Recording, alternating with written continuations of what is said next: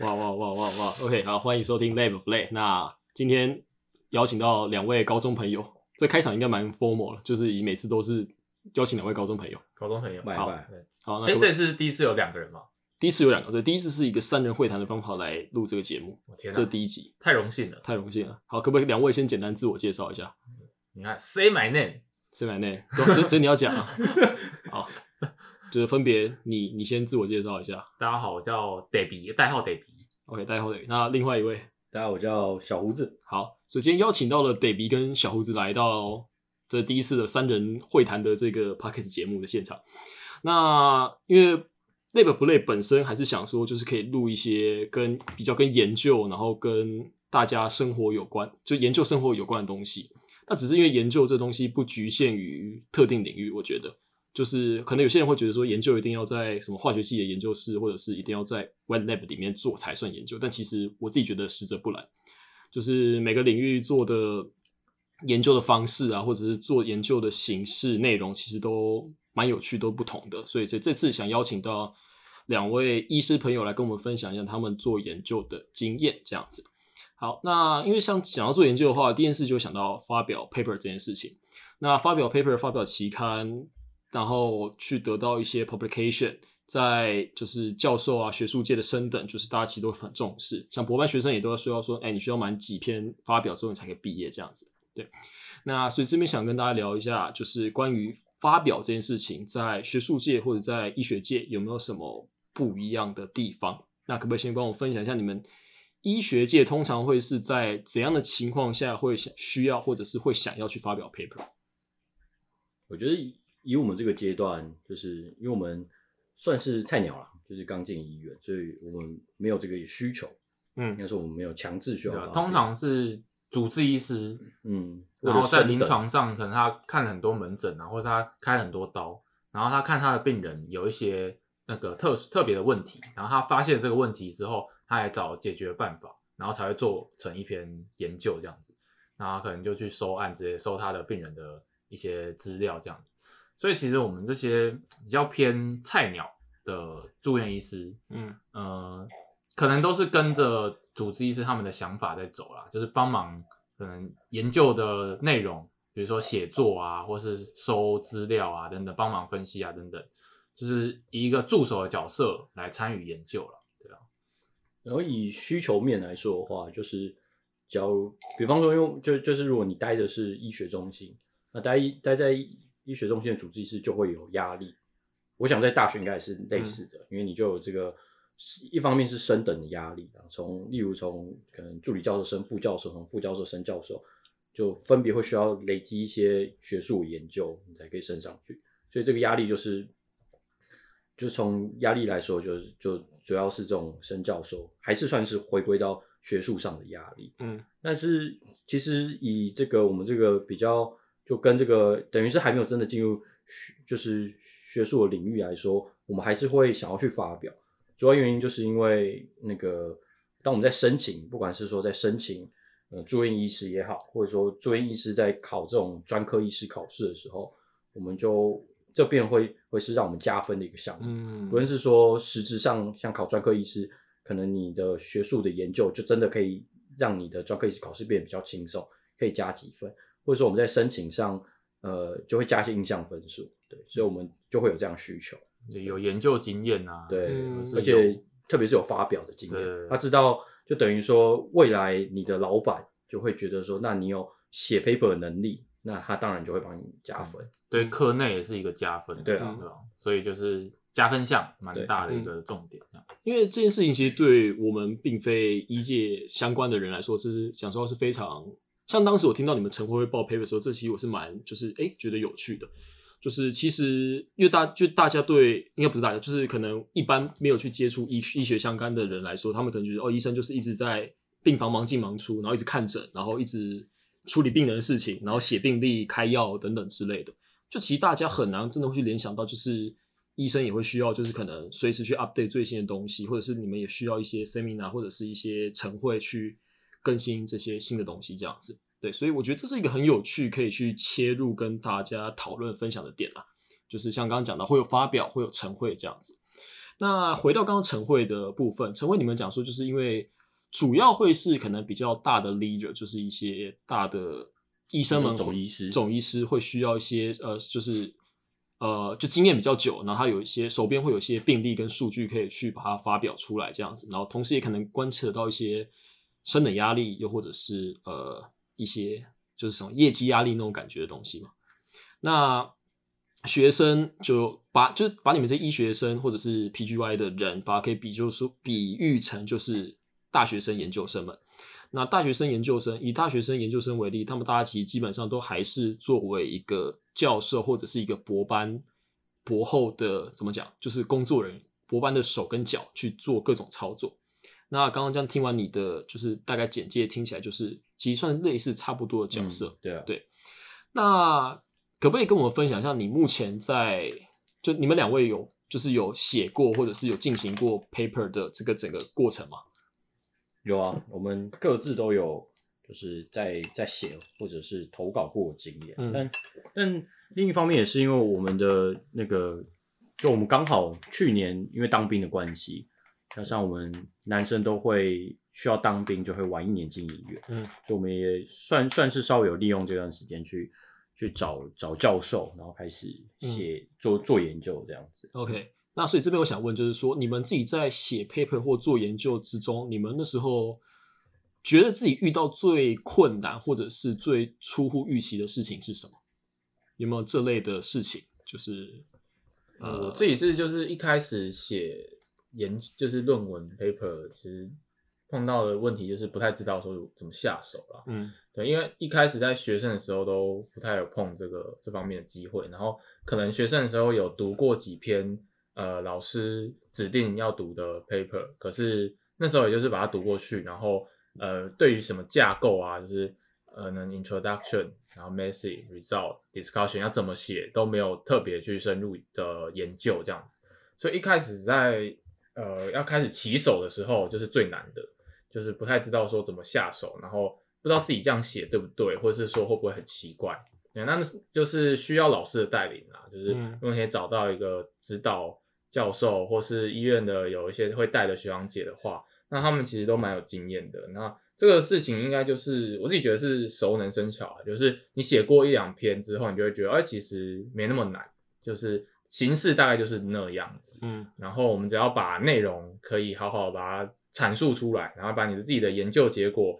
清楚明白表达出来给就可能 review 或是期刊的那些审查者去知道的话，那其实就是一篇好的研究啊。然后剩下就就是一些你的研究方法啊或是你研究的方向，就是比较大方向的事情。那这个这方面的话，就是随着就职级的往上提升，随着经验累积啊，会越来越好。那可能在呃 PGI 或是住院医师一开始可能想不到一些比较好的主题，嗯那这时候可能需要老师的一些 idea 啊或带领。可是当你就是可能升到主治医师的时候，你自己就会有很多想要做的呃研究的主题。那那时候反而是可能时间不够了，所以 就会找一些学弟妹，然后可以帮忙一起完成一篇研究这样子。主要是这样子。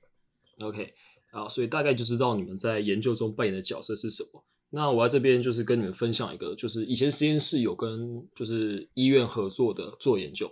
那我们当时实验室在做的是就是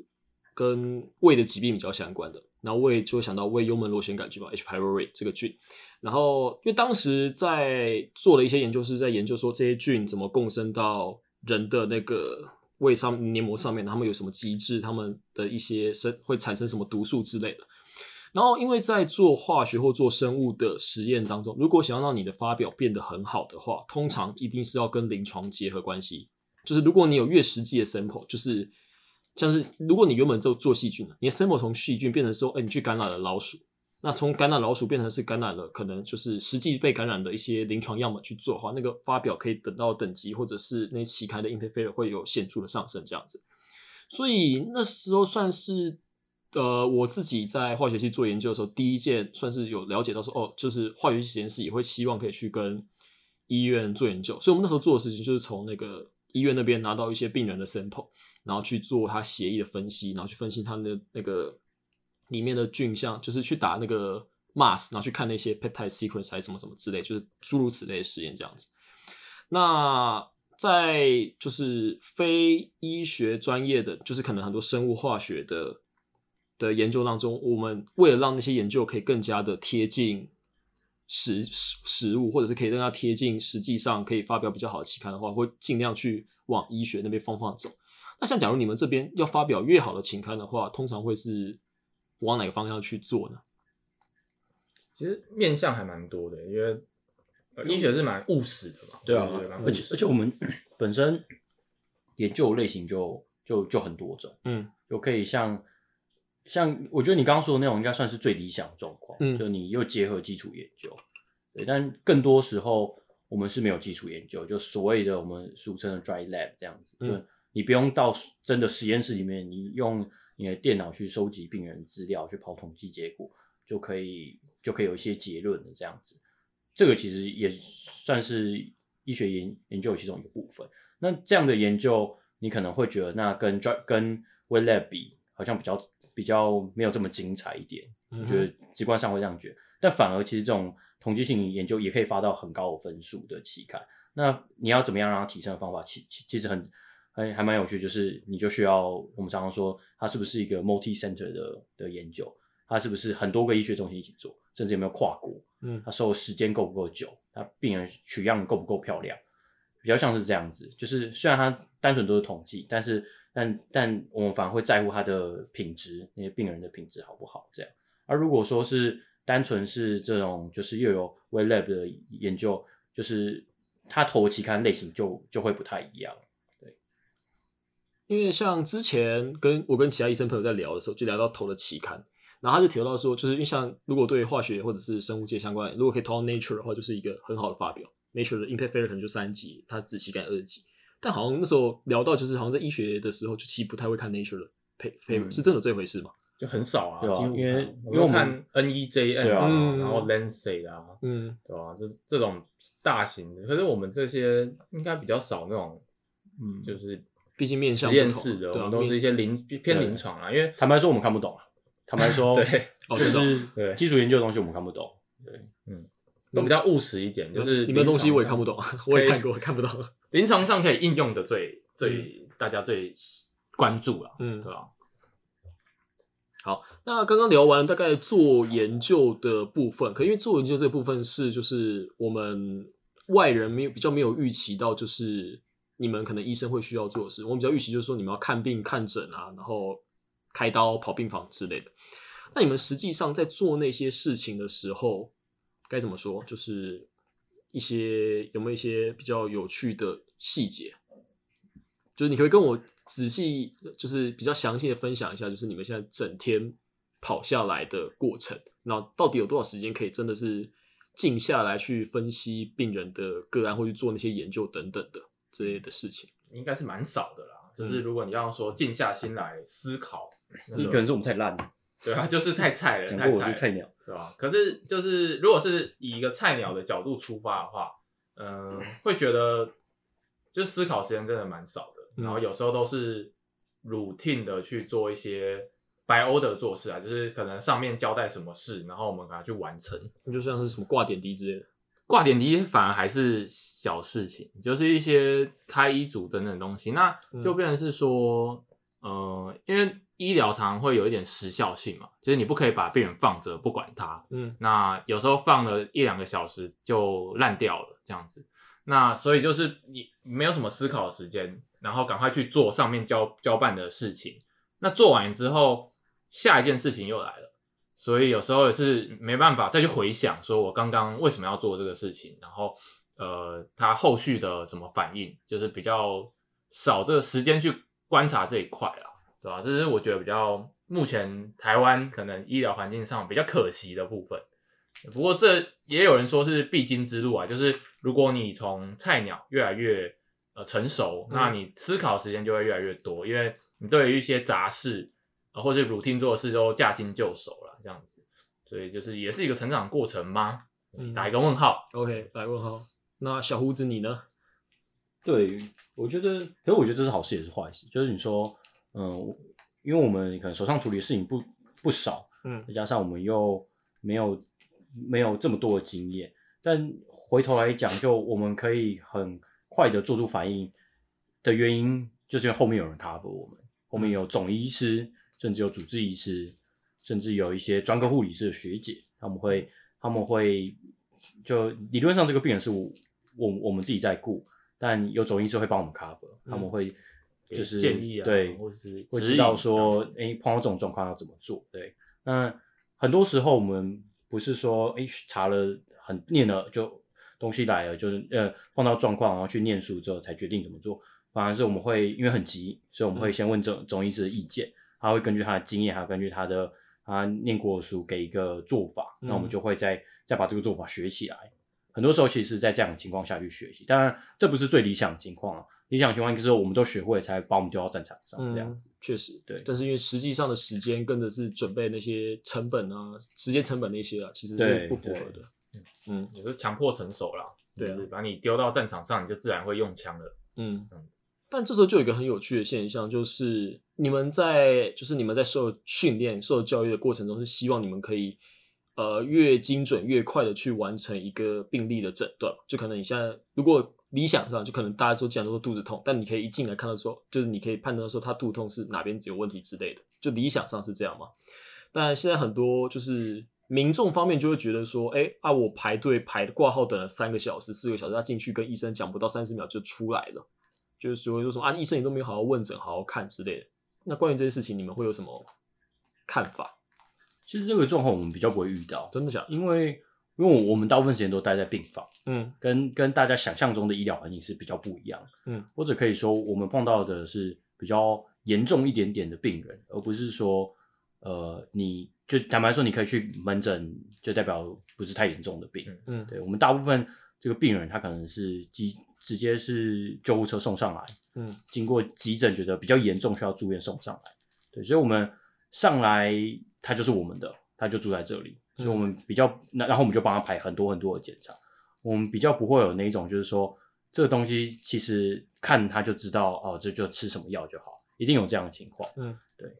所以我们反而比较不会碰到这样子的情况。嗯你刚刚问题应该是说，就是大家想要训练出那种可以很短时间解决病人问题的医师，嗯可是病人又希望可以跟医师有比较长时间的交流嘛？对就是这个这方面的比较算矛盾嘛？有有一点吧，毕竟嗯民众想要的东西其实并不是真的嗯怎么讲，真的是最理想的模式。那或许那个想要长时间交流的民众，他们需要的是一些心灵上的支持，就他可能不需要的是一个快速诊断的医师，他需要的是可以心灵支持的，呃，不管是医师还是嗯可能就是心就是一些心理的一些咨询师啦，这样子。嗯对吧？所以变成是说，会觉得这种这种病人他的问题就不是在他原本的病痛上面。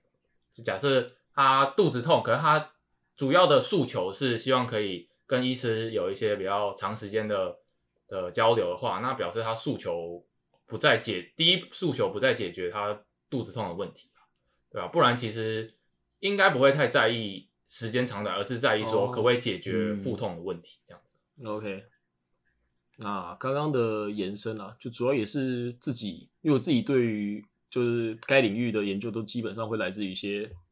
朋友的说法，或者是一些网络上那些各种粉砖，嗯，对，像不知道路障粉砖之类的，有哦，嗯对啊，大家应该都会看吧？现在蛮多那种、嗯呃，就是粉丝专业吧，或是一些图文作家对啊、网红啊，都是就是医疗背景出身，嗯对吧？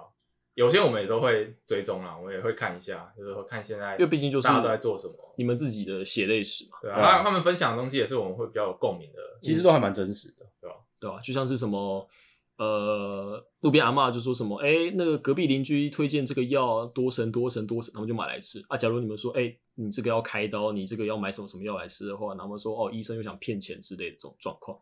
有看到一些粉砖这样画，嗯，嗯对 诸如此类的。那如果讲到这话题的话，因为当时在想录这个节目累不不累的时候，是想说在各行各业的人都会遇到一些乱七八糟的事情，然后这个乱七八糟的事情，其实在每个行业之中都会不约而同的可能有点相似或怎样之类的。那看有没有什么你们觉得比较辛苦的事情可以分享，这样子。比较辛苦的事情。嗯，因为像我先举个例子好了，就像是大家都会觉得说，就是医师就赚很多钱这个 stereotype 在，但是其实大家很多人会忽略，就是医师的赚钱是堆积在他们的过劳工作时数上。嗯，就光是这一点，其实真的认知到工作时数的人就很少，很少人真的会知道说你们工作时数。大家比较看就是最后月入多少，嗯可是没有去看说月工时是多少。我觉得这是大家真的是很很不会去知道的的事情。对，那关于这部分，可不可以帮我们就是简单分享一下？呃，以以以工时来说，我们呃平常的话差不多啊，就是比方说我们八点有晨会嘛，所以嗯有的时候你可能要早一点到，因为你要先看病人，所以我们假设七点半到，然后工作可能比较顺利的话，五点半六点下班。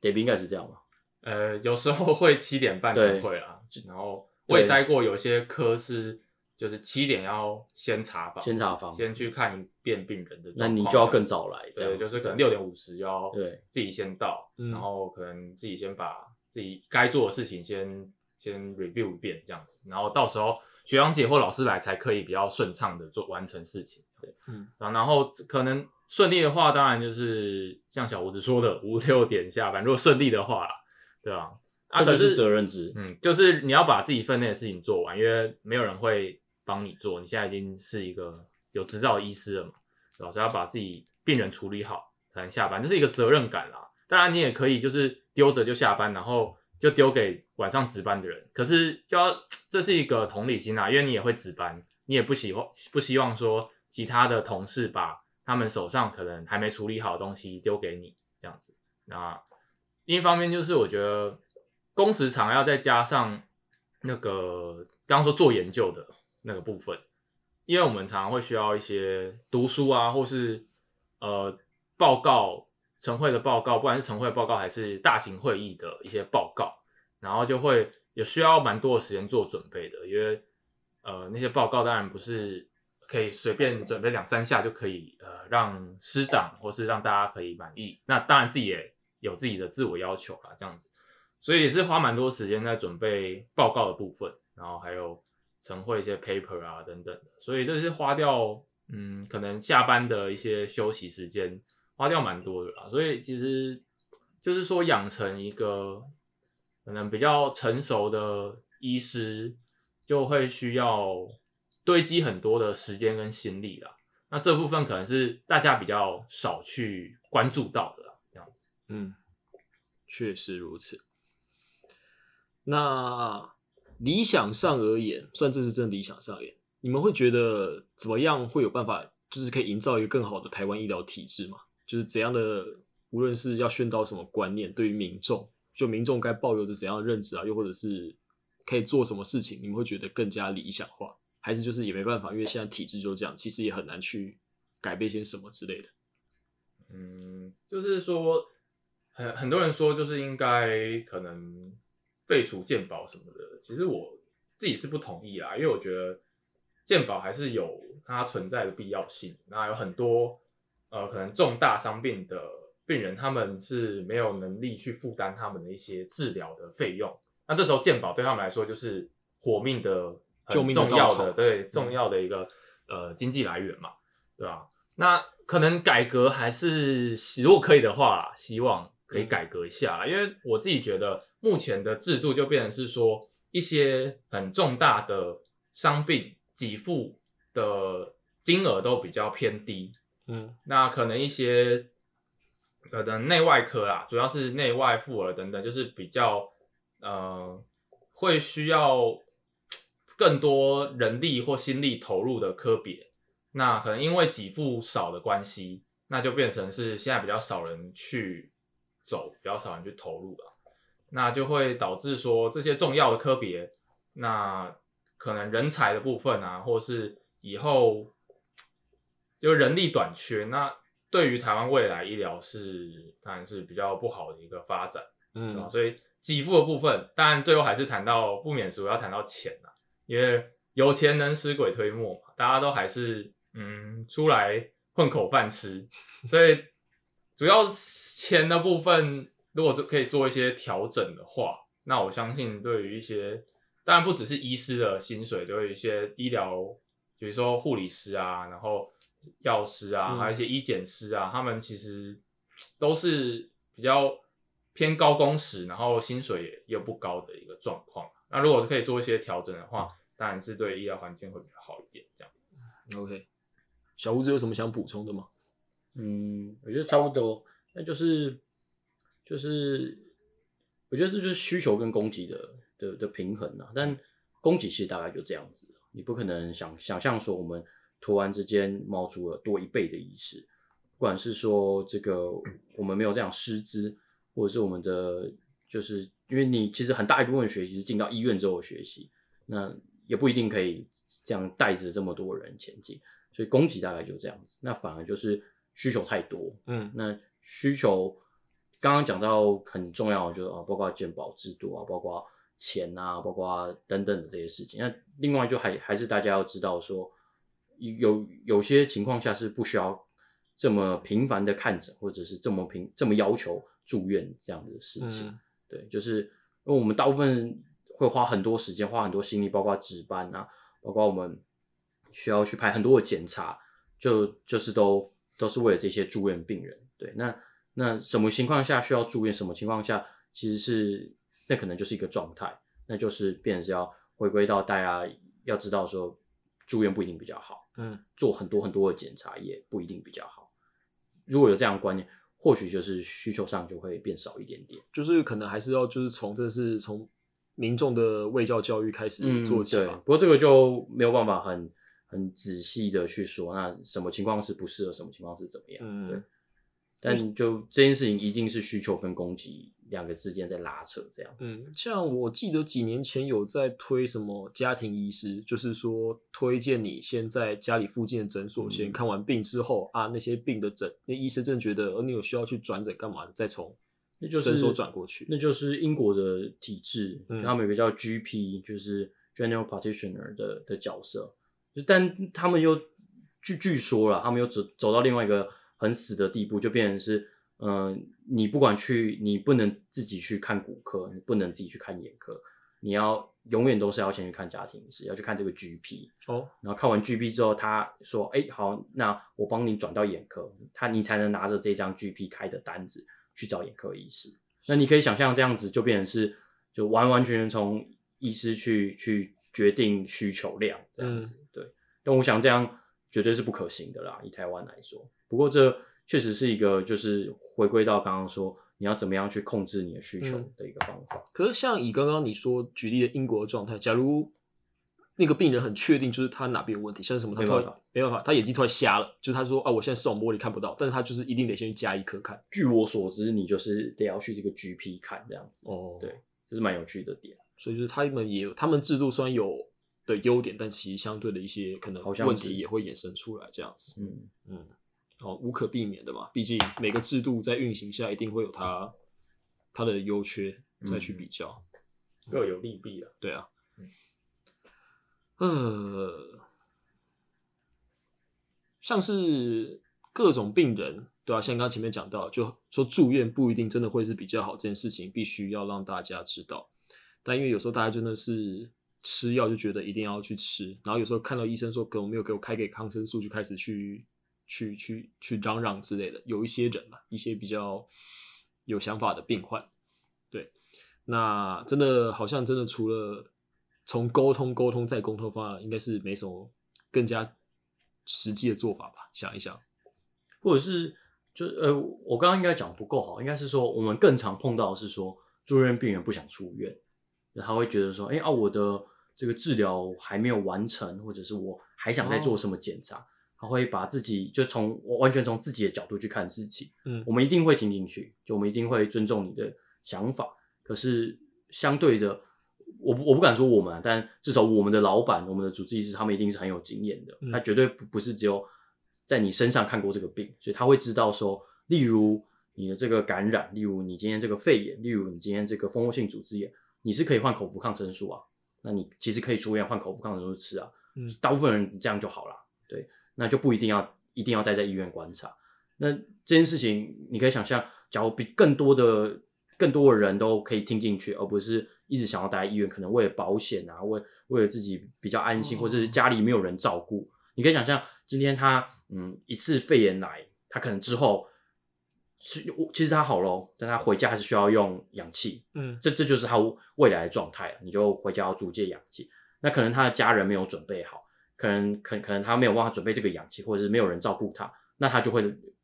必须要住在医院，直到这件事情处理好，对啊，那相对的，只要我们有有办法让这件事情更顺畅的结束的的处理好，那他就可以在他其实很快就可以出院的时间点就就先出院了，那我们的这个压力就会相对小一点点。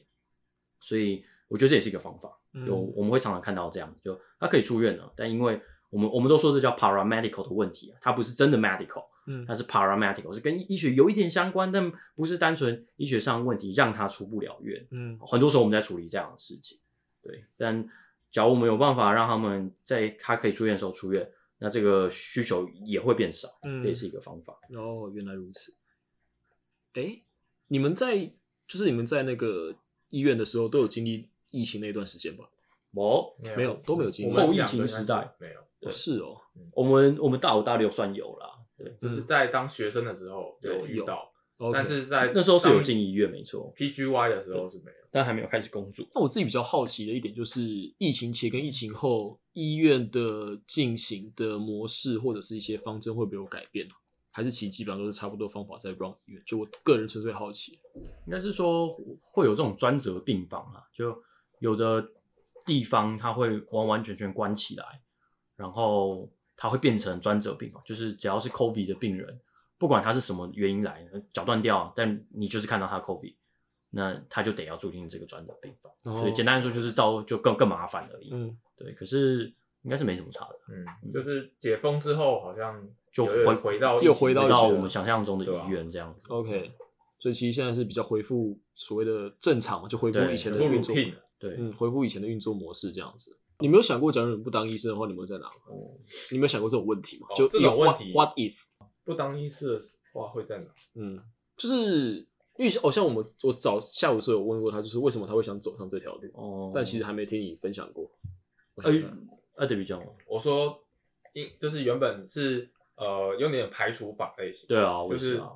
工科没兴趣，文科没兴趣法文法商也没什么兴趣，嗯那分数到了，那不如来读个一，然后最后读一读，觉得好像也不排斥，对对觉得还还行，就是这种工作内容啊，是还算有成就感的啦，对啊，是这种差不多这个答案。那你周遭有遇到很排斥的人吗？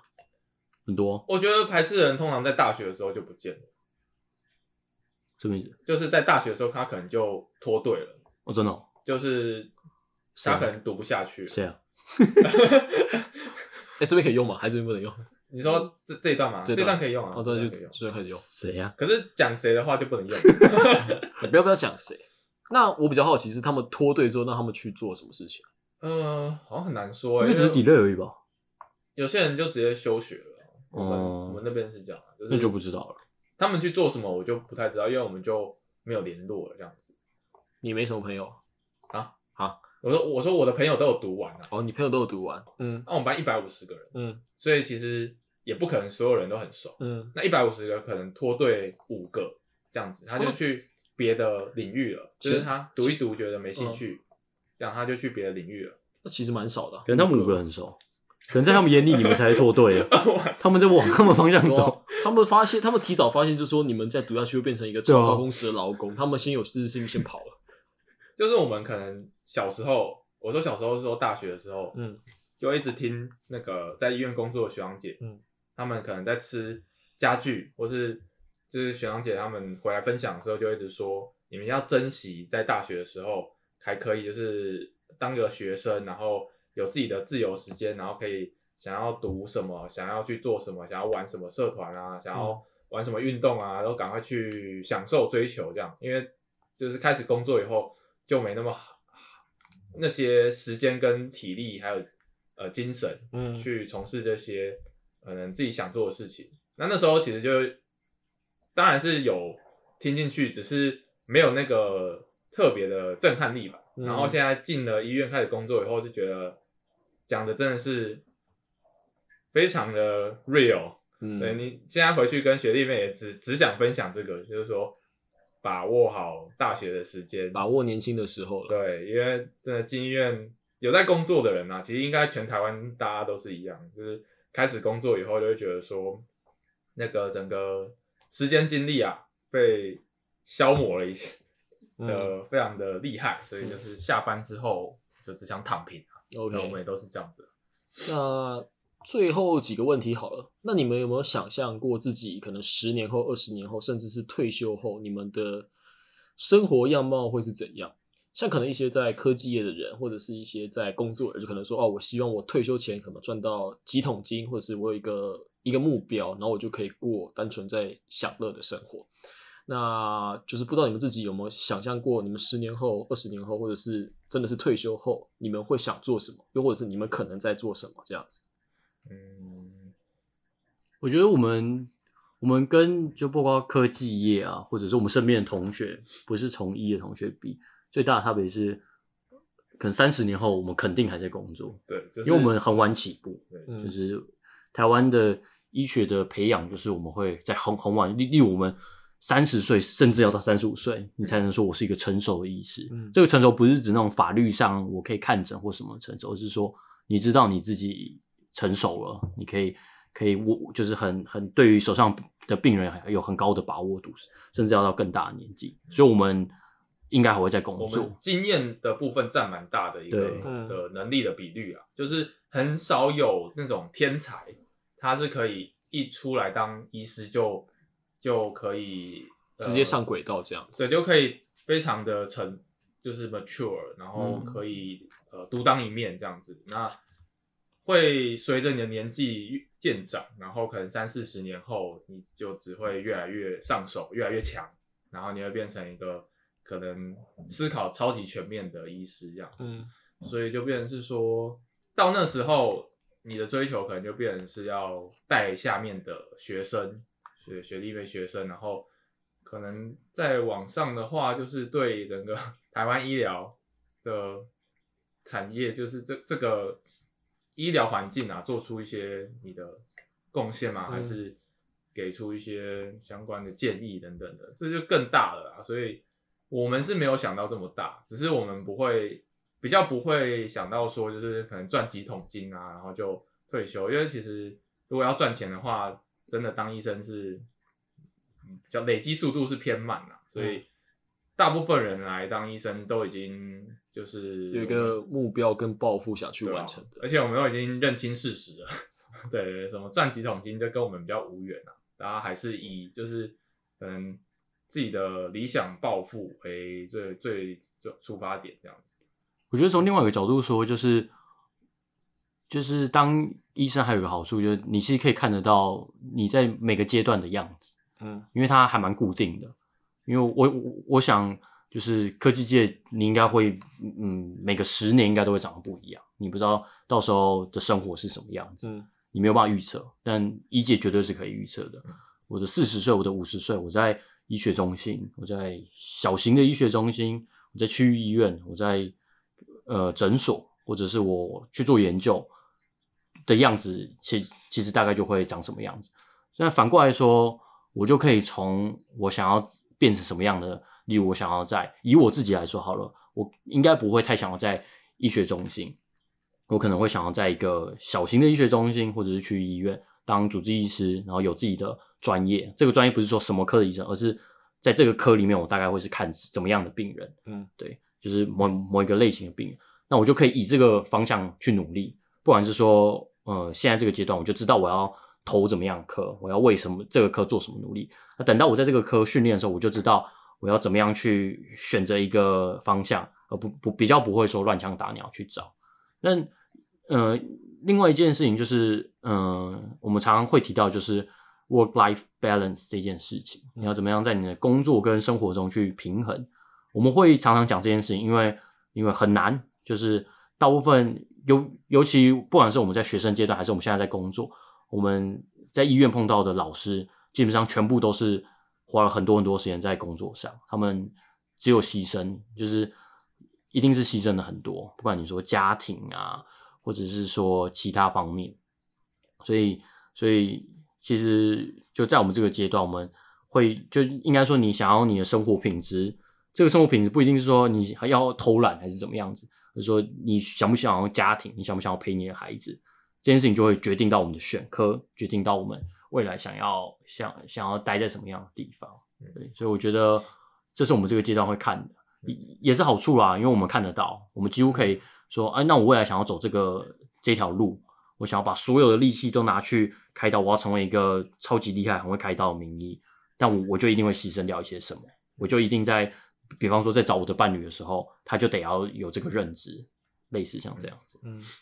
哦，讲起来特别有说服力耶。关于伴侣这部分，其实 没有，其实我就是一个菜鸟，在各方面。菜的很，菜的很好。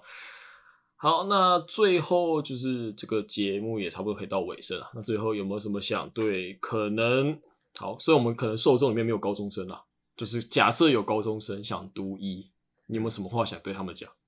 无论是鼓励的话，或者是提醒的话，或者是说叫我们早点回头是岸的话之类的。嗯，哼就是要认知到说，很累了，第一个就是说你不是来赚钱的，对啊，很累了，真的是很累。然后要耐得住寂寞，因为有时候就是成长都是自己内，就是跟自己的一些对话，然后自己去努力这样，要耐得住寂寞，然后要有比较坚强的身心理素质啊，身体素质也是有需要，所以你的健康也是要顾好。嗯，对，有这些认知会可能，如果你来读医会比较顺遂吧，对吧？不然可能会遇到蛮多挫折的，但挫折也是蛮，就是就算你有这些认知，还是有各种的挑战在等着你啦，对吧？就每天都是非常未知的领域，然后就是不断进步。不过就是医疗产业好的地方，就是它就是一个非常呃学长学姐啊，会蛮照顾学弟妹的一个地方啊，就是只要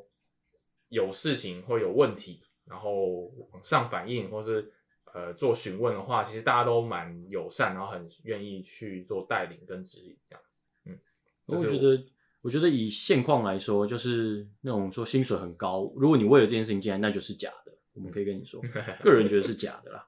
但有的人会说，嗯、呃、你会有比较高的社会地位。那我我觉得其实多多多少有，就别人是会因为你的职业，